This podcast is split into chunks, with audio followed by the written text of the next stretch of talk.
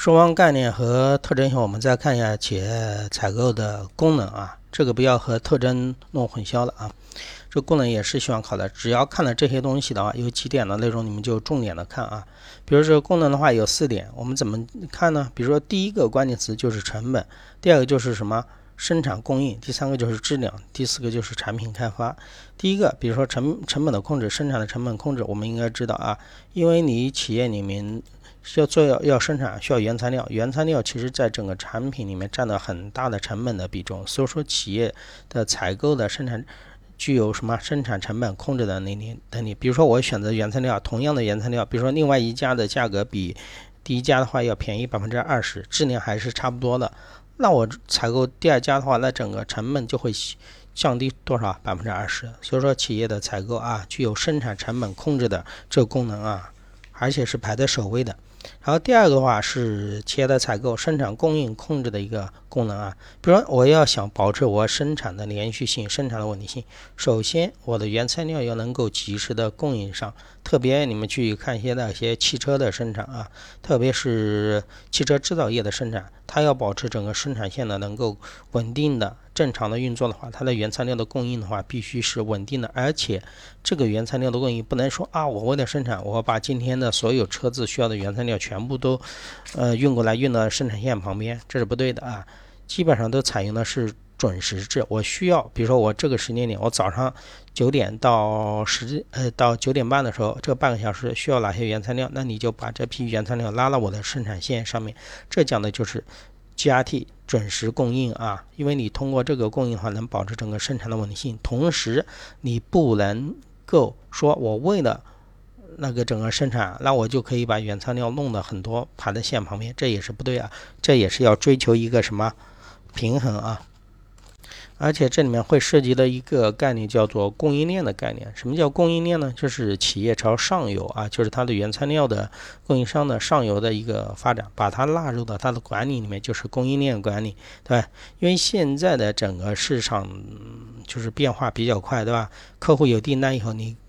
应该快速的根据客户的订单进行响应，但是你要知道，我对客户的订单响应不只是我生产制造的，还有我的上游，对吧？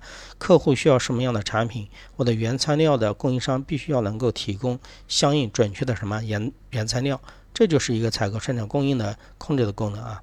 再看后面一个就是质量。对吧？质量，那你知道我们刚刚说过的，整个产成品其实都是由原材料，比如说一个一个零件部件构成的。比如说汽车就是这样的，对吧？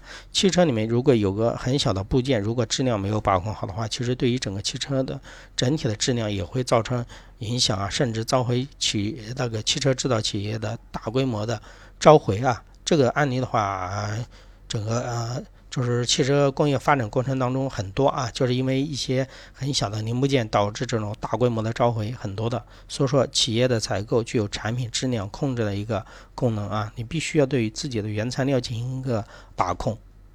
说刚才说的是汽车行业，那你说我举一个餐饮行业，不是也一样的吗？对吧？你餐饮行业的话，有人说，哎，怎么吃你们家做的菜有点变味儿？其实厨师做的都没问题，后来才发现是整个原材料采购的上面买菜的这个菜品的质量上面就没有把控好，是吧？所以说企业的采购的具有产品质量控制的功能啊。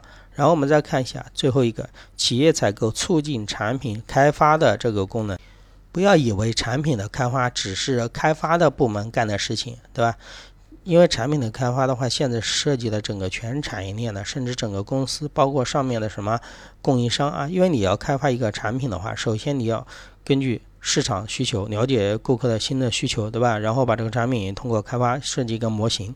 你光设计这个东西没有用。因为你产品新产品的开发，必定会会有什么新的原材料的需求，或者新的零部件的需求，这个就需要谁的介入啊？就需要你的供应商的介入，需要采购的进入。所以说，企业的采购促进了产品开发的功能。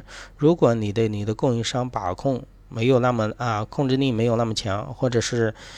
嗯，相应的这种供应链不够完善，你产品开发的再好，你的供应链跟不上，你的原材料跟不上，很多东西只是一些什么空中楼阁，你开发出来你造不出来，这还是有问题的啊。所以说，企业的采购促进了产品开发的功能。好，这四大功能一定要记住啊：成本、供应、质量，还有什么开发啊？